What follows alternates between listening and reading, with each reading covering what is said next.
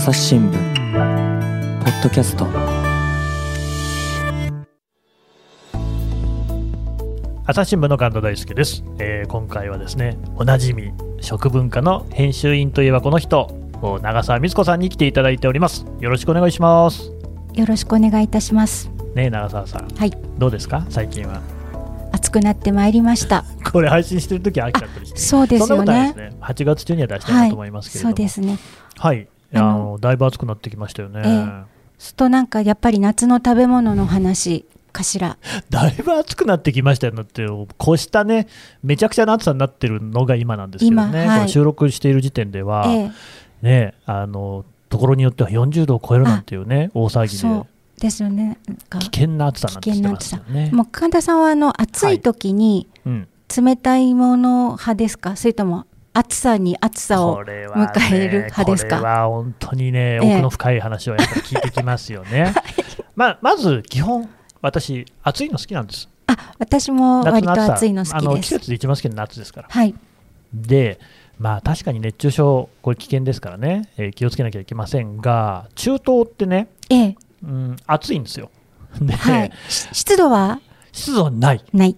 あー、うん、あるとこもある、えっとね場所による、だからイランのええ。首都のテヘラン、私が住んでいた場所はカラッカラです。カラカラ。であとお、夏も暑いんだけれども、冬も寒い、うん。雪も降るっていう、まあ、わりかしそのじゃあ四季がはっきりと。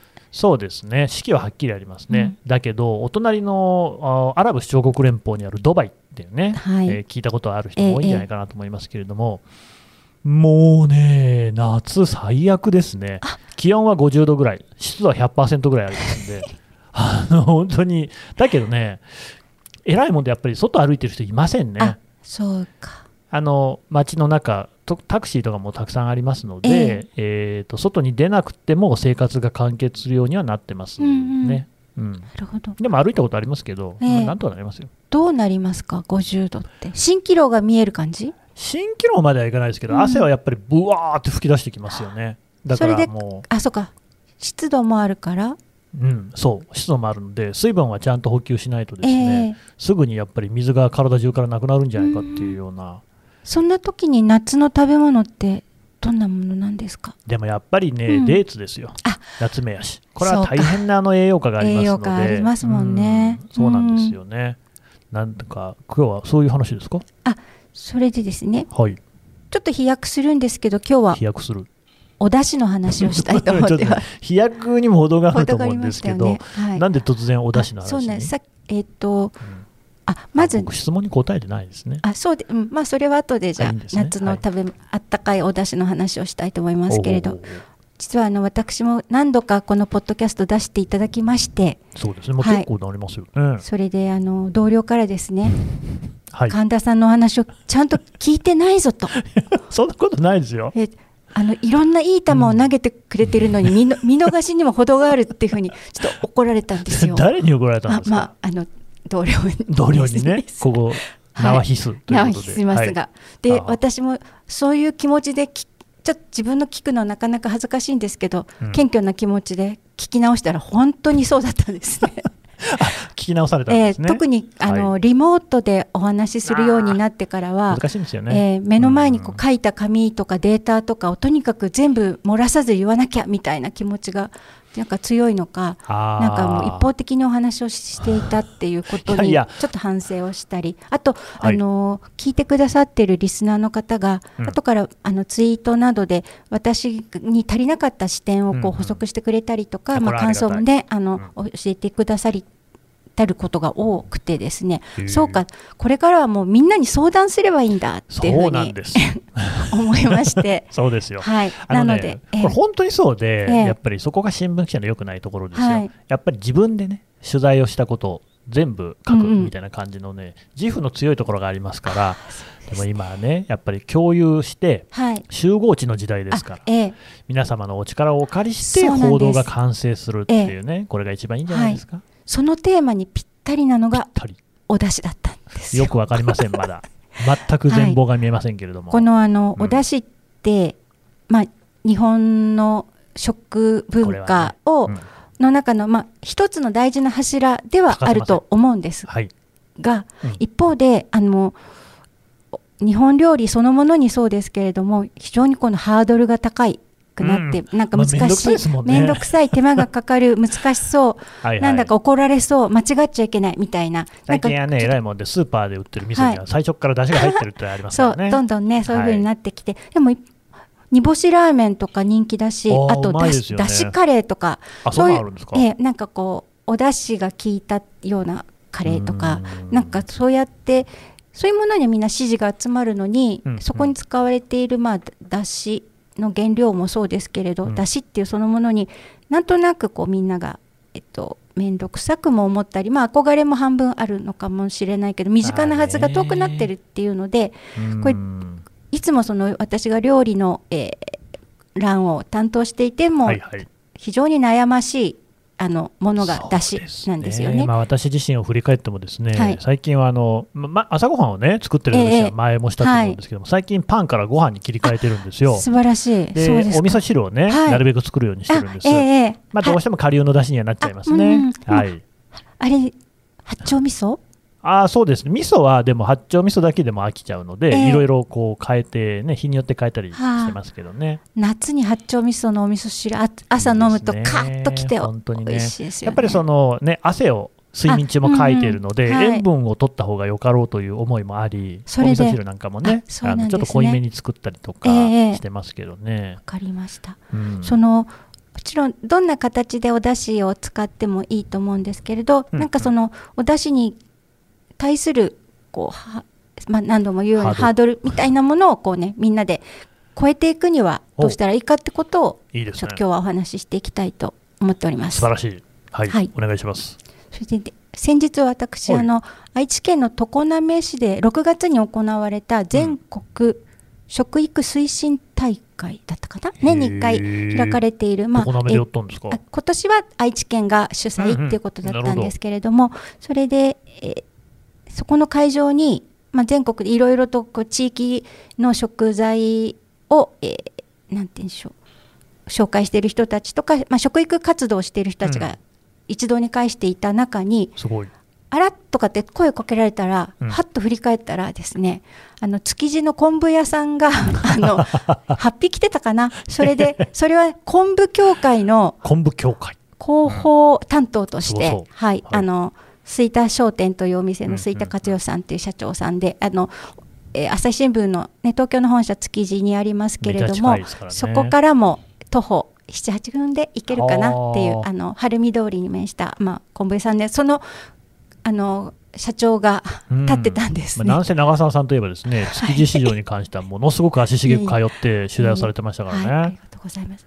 ではい、どうしたの？お互いに。なんでこんなとこでみたいな。なぜ常滑で会ったのかったのかっていうことだったんですけれども、はいはいそしたらまあ昆布の普及に来てるんだよとおっしゃっていてうん。で今日もなんか保育園で今日給食作ってる人からさっきも出汁の取り方がよくわからないって相談を受けたんだっていうようなことをおっしゃってたんですよね。うんうんうん。それでじゃあそのどんなお出汁のあの取り方教えてるんですかって言ったら、もうねあのほったらかしを推奨しているほっていうことがそれでもうあの一般的にうん。お出汁の取り方っていう時に例えば昆布だったら、まあ、一晩水につけておきましょう、まあ、30分以上とかよく言いますけれど、はいはい。しょう。うん。で、えーゆっくりあの煮出してうん決して沸騰させてはいけない。沸騰する手前で取り出すっていうのが確かにうん。それはあの後ほどお話ししますけど一番出汁の取り方としてはあの一つのやり方っていうか一つの出汁の取り方。うん。なんだけれども、もうその昆布協会広報担当として多分推奨していいとおっしゃってたんで、ともいくら煮てもいいよって言ってたんですそう言よっ。てもらえるとありがたいな。そうなんです。であの実際にその料理教室などをするときに、うん。あのお鍋に昆布あの入れてか火にかけて、うん。でいろいろ喋るらしいんですよ。そうすると横で沸いてくるじゃないですかお鍋が。そうすると。周りで見てるその観客っていうか その人たちがもうみんながハラハラハラしてるのがいいのいいの。早く早く出して。でその時に満を持していいんですってい言ってややってると。でもちろんまあその非常に繊細な味わいーうん。をのお昆布だしを取りたいって言ったらまた別だけれども、うん。あのえっ、とに煮立てても十分にその嫌味な味ほどに出るわけでもないし、そうなんですか、えー。あのそれは私も実験というか試してみてそうだなと思ったんですが、まあ、アクは多少すくった方がいいかもしれませんけれども、うん。もうそれよりもまずはその天然のっていうか、えっと、昆布のお出汁を自分で取ってみる方が大事。でそこで味わってみて感じることの方が、をまずやってほしいんだっていうようなお話を、まあ、聞いたんですね。でなるほど。これね、はい。僕もその昆布実は大好きなんですよ、ええはい。まあ、まず美味しいじゃないですか。美味しいですね。であのおでんなんていうのね私よく作るんですけれども、そうするとやっぱりもうね昆布は入れっぱなしですよ。あそだって一緒に食べたいもの、うんうんうん、それが今、その出汁としての紅葉っていうところでもね、肯定された感じがあって、とっても嬉しいです。そうですね。はい、しかもで実はその遡ること一月前ぐらいなんですがこれはあの記事にもしたんですけれども今、うんえっと、京都のあの料理屋さんにずっとその料理の聞き書き企画というのを私やっておりまして。その中でえじゃあ出汁の話を聞きたいき書きましょうということになった時に、あの炊き出しって知ってるかって言われて炊き出し。はい、まあ、それはその、えー、と料理人さんが自分でつけた名前で、うん。こう正式な料理名あ料理というか出汁の名前としてあるわけではないんですけれど、うん。それがまたですね水の中に昆布と鰹節を最初から入れて、え。ー、そしてコトコトゆっくりあの、まあ、グラグラはやめた方がいいけれどももうコトコトぐらいでもう10分から15分ぐらい、ただもうそれも煮っぱなしでいいと。えー、でただ途中で味見をして足りなければしかも、えっと鰹節を足しなさいっていう ものすごくラフな、いいですね。はい。はい。でそれでもうギュッと絞ってよくて。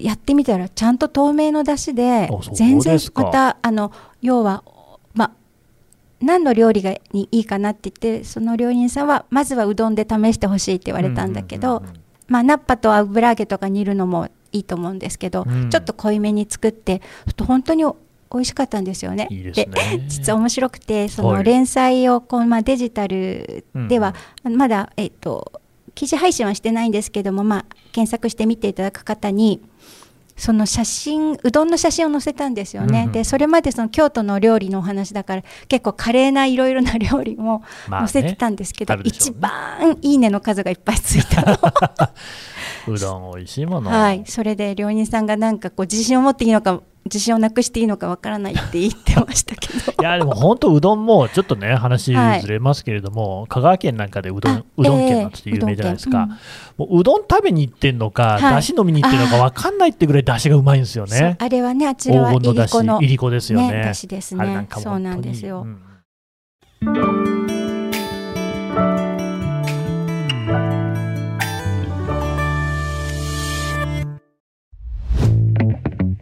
メディアトークパーソナリティの真田亮です。ニュースの現場からお聞きの皆さん、朝日新聞ポッドキャストには他にも番組があるって知っていますか？メディアトークはメディアの今と未来についてじっくり言葉を交わします。何を伝えるのか、どうしたら伝わるのか、本当に必要なのか。コンセプトはあなたとメディアの未来をつなぐ。一緒に考えてみませんか？アプリからメディアトークで検索してください。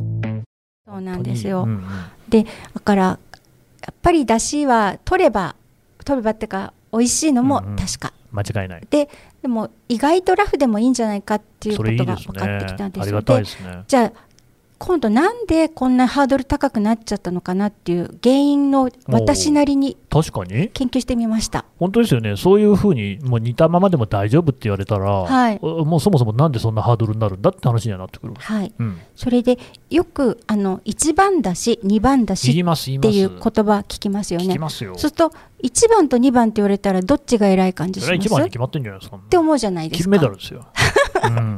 そう。ですけどあれってうん。あの一番だしというのは確かにあすごすごいもの贅沢の極みのお出汁なんですよね。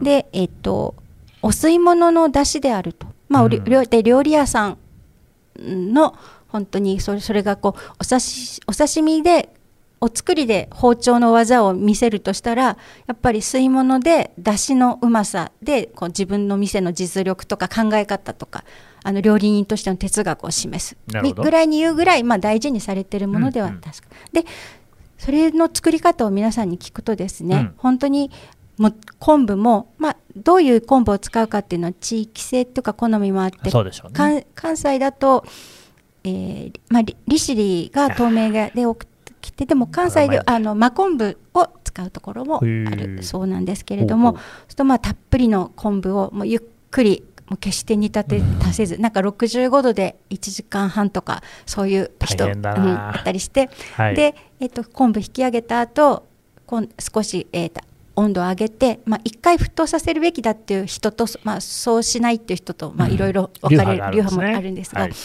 が、はい。で、えー少し差し水をするなりして温度を下げた中にもうその削り節も血合いがないなんかマグロ節だったりとかの。はいそういうももううまみのなんていうか純粋な部分、ピュアなとこだけのドバッと入れてしかも沈むまで待つっていうふうによく料理の方に書いてたりするけど沈むのを待っちゃいけないとかっていう人もいてへもう沈む時間も惜しんでですね。まあ。でぜ決して脂肪あのおしぎゅうぎゅうしとかしないで重みだけでし、うんうん。でそれで本当に綺麗なお出汁を取るってもうこれは芸術だ。ぜそうまさに芸術でありもう贅沢品っていうか嗜好品の世界なんですそんな気よねがしますね。うん。で、お料理屋さんはそのそこで使ったじゃあかつお節やあの昆布をうんうん。そのまま捨てることは決していたしません。あ、そうなんですね。はい、それでうん。あのえそそれをもとにさらにお水を足しお水を入れ、うんうん。まあ、あの昆布や削り節も足したりして今度ぐつぐつ煮立ててあの出汁を取ってるんでそれをまあ2番だしっていうふうに店では言ってるわけですよね。であのさらにねその昆布を今度小さく切って佃煮にしたりあとうんあと削り節は空入りしてあの、うんうんなんていうんですかあれはふりかけみたいにいいですしたりね。美味しそうですね。で昆布の佃煮にその、えー、と削り節まぶしたりしてとにかくね、ゴミ全然出ないです。そうでしょう、そうでしょう。うん本当、日本料理屋さんはゴミ出ないなと思っていつも感心してるんですけど、うんあのだから、えまあ、それはだから2番目に使うから、うんうんあ作るから2番だしだったんだけどでも家庭ではですね、うん。そんな最初その芸術品の吸い物っていうのは、まあ、作るとしても1年に1回か2回か まあ3回かわからないけど、特別な日ですよね。特別な日だけですね。で、うんだから最初からあの普通にもうあの多少なんてよくまあしっかり味を出して、うん。雑味も含めてその後に結局お味噌汁にしたりとかにに何かね何か野菜なんかを煮た,、煮たきするわけだからそれだけを味わうっていうものじゃないので、あの確かにそうだ。別に1番2番っていう優劣の問題じゃないんじゃないかっていうふうにそれはね料理人さんからも言われたんです便宜上うちでは1番2番と呼んでるけどでもそうなんですね。だからこれなおかずだしとかなんかか家のだしとかなんか普通にお惣菜だしとかなんか名前変えた方がいいかなって思うぐらいなんで確すけれど、ね。うん。なのであでですね大体あの家庭科の教科書で今、うんうん。そのかつおと昆布の割合もそう調べてみるとあの、はい。本によってっていうかいろいろ料理人さんとか昆布屋さんとか鰹節屋さんの出してる出汁の取り方をこう。いろいろ見てみるともう量もバラッバラなんですよ。そうなんですねう。ん、あのえ大体に1%水の対して重量比1%ぐらいからーうんもう10%ぐらいまで全然違うじゃないですか。10倍濃いのかっていう。本当ですね。そうで、えっと、家庭科の教科書のようなところだと大体ですね、2%重量の昆布と削り節の混合だしはい。いわゆる両方かつおも昆布も入れるっていうのを基本にしてるんですね。でも、まあ、パーセントって言われてもピンとこないと思うんですけど、はい見てみると大体ですね削り節がこう3本指で1つまみすると3グラムぐらい、うーん。でまあふわっと5本の指ではいはいはい。つかむ1つかみでふわっとね。10グラムぐらいなんですよ、うん。だから、えっと、603カップの水に対してふわっと1つかみとあとうん昆布は大体ね10センまあ、厚みによって全然重重さ違うんですけど、まあね。とはいえ10センチ角で大体10グラムぐらいなんですよ。だからその10センチ角1枚とふわっと1つかみで3カップぐらいのお水。で、えっと、もう水から昆布も鰹節も入れていただき削り節も入れていただいて、うん。もうコトコト煮てうん。そういう炊いたお出汁っていうのを一度作ってみていただけるとうんいいんじゃないかと思って神田さんにぜひお試しいただきたいあのね、実はですね、今日収録録前にいきなりあの封筒を渡されましてですね、大きめの封筒を。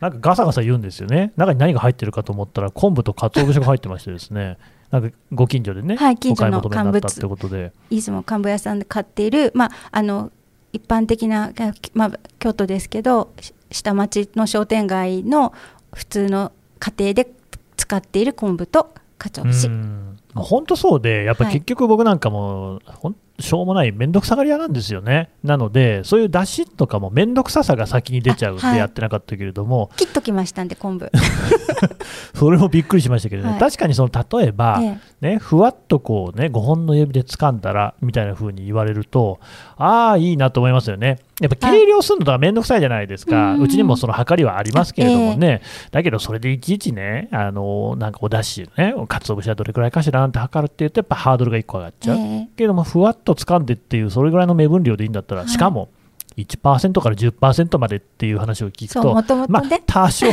えても減ってもどうってことないなっていうふうにも自なるし。分のもうね好きでいいんです。味見そうですよてね途中で足りなければほらさっきみたいに沈む前に救い出さなきゃいけないとかってあー。言うともうに二度なんか足すとか許されないけどこれでもいくら後から追い出ししてもいいので、もうね、本当、はい結構ね、そういうのが料理って多くって、ええ僕、たけのこも大好きなんですけど、やっぱり面倒くささが来ちゃうんですよまあねね。たけのこはちょっとねあのそうなんです。鍋に入る入る鍋からないからね なかなかないし、だから、アクを用意しろだなんだっつって大騒ぎでしょ？そうそうそうですね。これが難しくってね。うんそうあの新しすっごく新しいたけのこだったら別にね、はいぬか入れなくてもよかったんですよ、まあね、うん。もう本当にこうね、取れたてのやつは刺身で食えますからね、たけのこって。そういうのもねあるんですね、はい。ありますあります。えーと、話がずれましたけれどもあ、それで、まあ、おだし気軽に試して作みようと。うん気軽に試してもらってそれでもし余ったらですね製氷皿ほう、でほう。キューブ状にしておくあ。と例えばなんかおひたしおひたしししようかなとかっていう時にそれそれポイッと入れて醤油とまあ煮切った方がいいけど、まあ、ちょっとならいいかみりんみたいなのとかでうんうんナッパでもなんでもあえてもいいしあとえっと酢の物なんかにもねとさずちょっとだしで割ったりするともう飲めるようなあの酢の物になったりとか。ねなんかちょっと気がまあ、うん。今ね火の前に立つのも嫌なほど暑いからこれ、本当に。そうですね。なんでちょっと皆さん聞き流していただいて 今日はいいんですけど。うなぎ屋さんとか焼き鳥屋さんとか大変だなと思いますよね。そうですね。本当に大変なことになって、うんでも、まあそう暑い時に私乳麺とかね好きなんですよね。美味しいですねあれはね。うん。やっぱり暑い時に暑いもの火鍋とかも美味しいじゃないですか。確かに。うまいんだ。サムゲタンもやっぱり美味しい。ね。う。どっちかっていうとそっち派なんであの、はいはい。まあえっと暑いんで聞き流していただいていいんですけどあの気が向いたらお出汁お試しくださいといいいうですね。ことで。うんうん。今日ちょっと会話になってますかね。いや、あの別に僕は本当にね、あの、長澤さんが作ってくれたレジュメも見ずに、ああ、なるほどって言ってね、うん、うなずいてるだけなんで、何のあれもないですけれどもね、楽しいです。はい。これでここでですねちょっと何ですか？お出汁の歴史というのを本当だ、書いてある。振り返っはいてみたいと思います。はい歴史の話、大好きですよ。あうんそんなにねあのこれ本本いろいろあの読んだのを寄せ集めているので まあ、あ最初からあそうかそりゃそうかそりゃそうだよね。まさか出汁の歴史を自分で調べてこいとは私もそんな申しませんよ。あそうですけどね、はい。その時代生きてるわけじゃないんでそうですよ。けど今更難しいですよ。はい、で鰹節っていうのはうん。いつあから？の奈良時代にはも奈良時代にうもっと遡るんですかね縄文の頃からみたいなのもあるけどもいやあのいやいや。いや前身となるものなんですけど、うん。奈良時代のあの所要帳ってあったじゃないですか、えっと、みおーその時のありましたね。帳の項目の中にあるんだ。鰹節の前身みたいなはあ。カツオを煮て干した片魚っていうものが書いてあるそうなんですよ。あ。そうなんですね。で、えっと、平安時代なんかもそのまま削って、うんうん。あのなんかうん。調味料みたいな感じで食べたり、えちょなかけるってこあかけとですか、ね、何か乗っけて食べたりそれだけをうん。副食として、まあ、タンパク源として食べていたりとかって。にぎりとか今はい。でも人気ありますからね。でうん。明確にその液体にその、えー、鰹節っていうか、うん。うん鰹の持ってる旨味成分を、まあ、出し移して要はだしっていうのは素材の持ってる旨味をうん。液体に移したものなんで、なるほど。そういう定義とすると。はいはい。そそういった形で出てくるのはね室町時代ぐらいにはもうまあでも結構早いですね、うん、であのもう江戸時代の料理書になるともうお吸い物なんかも出てきていて、で、うん。まあ、鰹節の出汁っていうものが登場するようになってきます。鰹節ってだってね、あの鰹は取れたのかもしれないけど、節にするっていうのはそれなりに火力とかもいりそうだし、あね、茹で、えー結構大あれは変そうですよね。生の、えー、と鰹をさばいて、うん。えーとまあ、煮るんですよねぐらぐらと煮て、でそこに、まあ、干して。うん、で荒節の場合はそのままだなのかな？あの干して。だで鰹節あの本か枯れ節と言われるものはカビをつけてそこで熟成させてるっていうもので。その茹でた煮汁みたいなものももう昔から料理にも使ってたそうなんでやっぱりそこは無駄なく使ってたみたいですけど。昔の人は。うん。で昆布も同じくうん、奈良時代ぐらいか。やっぱり皆さんこすのごいな。捧げ物とか貢ぎ物とかうん神様に備えるとか、そういうものにやっぱり昆布って出てもやっぱり出てきてもうねこれ本当なのかなと思うなんで昆布が縁起がいいって言うじゃないです。か？本当にそうだええ 今適当に言ったんですけど。そうなんっていうかねちゃんとした本にはい。喜ぶあと幅が広いからはい。なんか幅広で縁起がいいとか え。だからえ日本人ってそれそんななんか、まあねこのダジャレで生きてるんだってそうですよ。思ってだって漢字の八の字末広がりとかね。あそっか昔からそういうのは多いっちゃ多い。それにしても本当に喜ぶだとは思わなかったですね。私もち言わなきゃよかった。といやいや はい。はい、であの何でしたっけ？だからそう昆布も、えー奈良時で代から。奈良時代からありであの精進料理としての利用のされ方もあって、なるほど。はい、あのだから、えーはは。で精進の出汁って昆布あと干し椎茸、うん。あと大豆なんかも使ったりするんですけど。でね。うん。でだから、えー、とカツオの代用というかカツオではなくっていう、もう一つの出汁としての昆布もあったけど、えー、とカツオ昆布出汁っていうのはもうえ江戸時代の料理書には出てくるんだけれども、うんうん。そんなにポピュラーではなかった。まあ贅沢だからなのかも分かりませんけれどうん。かつお節だしといえば基本的にはかつお節のだしのことを指したことが多いというようなことを書いてある本もありました。それで、まあえっと江戸時代ぐらいにはもう今の料日本料理今私たちが日本料理と思っているもののほぼ、まあ、あるわけですけれどもただあの鰹節のですね生産量をほ調べてみると、まあ、グラフなんかで見ると、う。はい。戦後にですね、ほえっと、遠洋までお魚を取りに行けるようになりう。うん。あと、ま、え一本釣りだったのが、はいはいはい。だまあ、だけだったのかちょっと巻き網漁っていうこう大掛かりな漁で一網打尽にして取るような漁法があって、うんとにかくまあ漁獲量が増えたねた、それ、うんあとはまあ経済的にも豊かになるってこともありますけど、やっぱり1950年代ぐらいからぐんぐんぐんぐんと鰹節の生産量も増えておりましたあそね。それではあ。今ね。はい。今4万5千トンぐらいですかね、うん。で,、えっとでも20年ぐらいん？うん。あもっと前か。じゃない。10年十数年前は7万トンとかめちゃくちゃ多いじゃないですか。たから、えーあごめんなさい。これ今昆布を読んでました。間違えました。違うじゃないですか。失礼しました。鰹節はねはい。3万トン。うん、まあまあまあ。今。で、はい。えっとほぼねあのこの20年ぐらい同じぐらいを推移しております。だから、えっと、ぐーっと上がったまんま、うん、あのそんなには落ちてなないうん、いっていうのが。間違いましたそうです。そっちがかつかつお節、うんうんうんうん。で昆布はに私の統計を見ますとですね2008年の段階では7万トン強うん。あと8万トン近い年もあったけどやっぱり今、えーっと4万5千トンぐらいにいっております。そうなんですね。え、はい。それはやっぱりもう、まああんまりないってことなんですか？それとも需要がないってことですか？2つあって、えーっとまず道南の地域うん。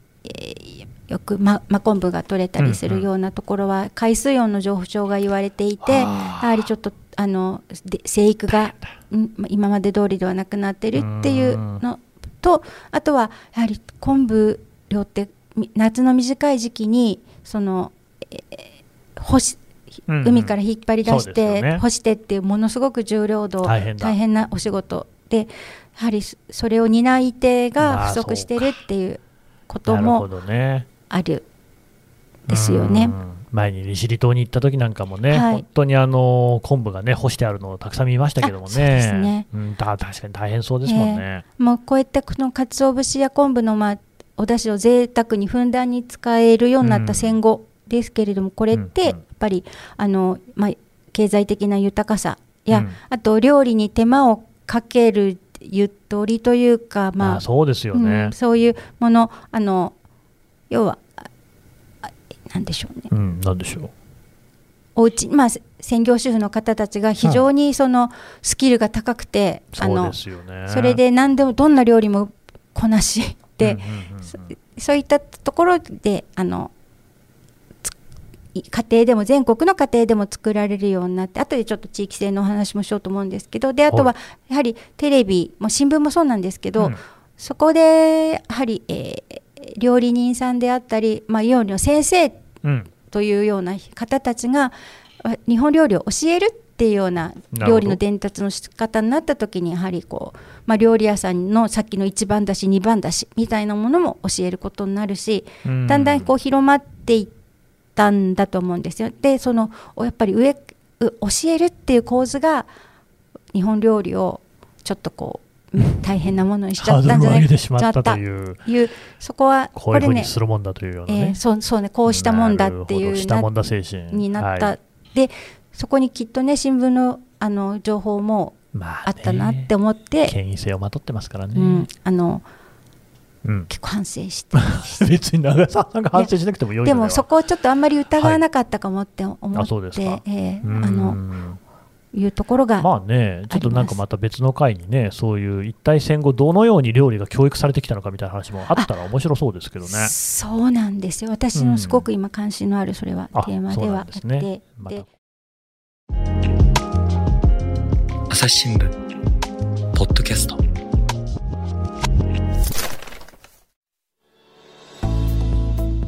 話は続きますが続きは次回お送りしますはい、えー編集員の長澤光子さんからお話を伺ってきました。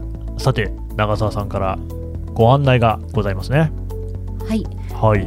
えっと、大阪の文化部では今あの、京都をテーマにしたコンテンツに力を入れております、はいはい。で私もですねお菓子と言葉といってあの京都の、えー祇園町にある鍵膳吉房さんというお店のあの今西さんというご主人にもあの協力いただいて、うん。月に1回、えーとお菓子のうん。を紹介しつつそこその一生、まあ、あのや考え方から広がる生活文化というものを、まあ、ちょっとコラムにしているんですけれども、あのデジタルでも関西と検索していただければいいかな京都京都カルチャーでいいかな？はい。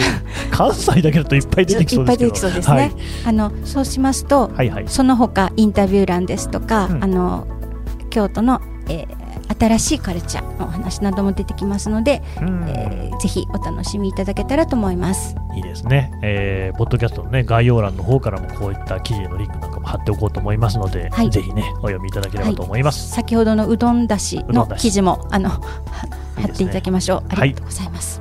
ありがとうございました。えー最後まで聞いていただきましてどうもありがとうございます、えーできればですねお手持ちのアプリから番組のフォローそれからレビュー等よろしくお願いします、えー番組への感想はですねこれもやはり概要欄からあお便りフォームっていうのがありますのでこちらから寄せていただいたりあるいはですねツイートなんかも大歓迎でございます。とツイッターのコミュニティっていうのも盛んにやってましてね長澤さんも入ってるんでしたっけ？入ってるはずだ。はい、はい、多分いろいろコメントをしてくれると思いますので、ね。はい、こちらもご参加いただければと思います。朝日新聞ポッドキャスト、朝日新聞の神田大輔がお送りしました。それではまたお会いしましょう。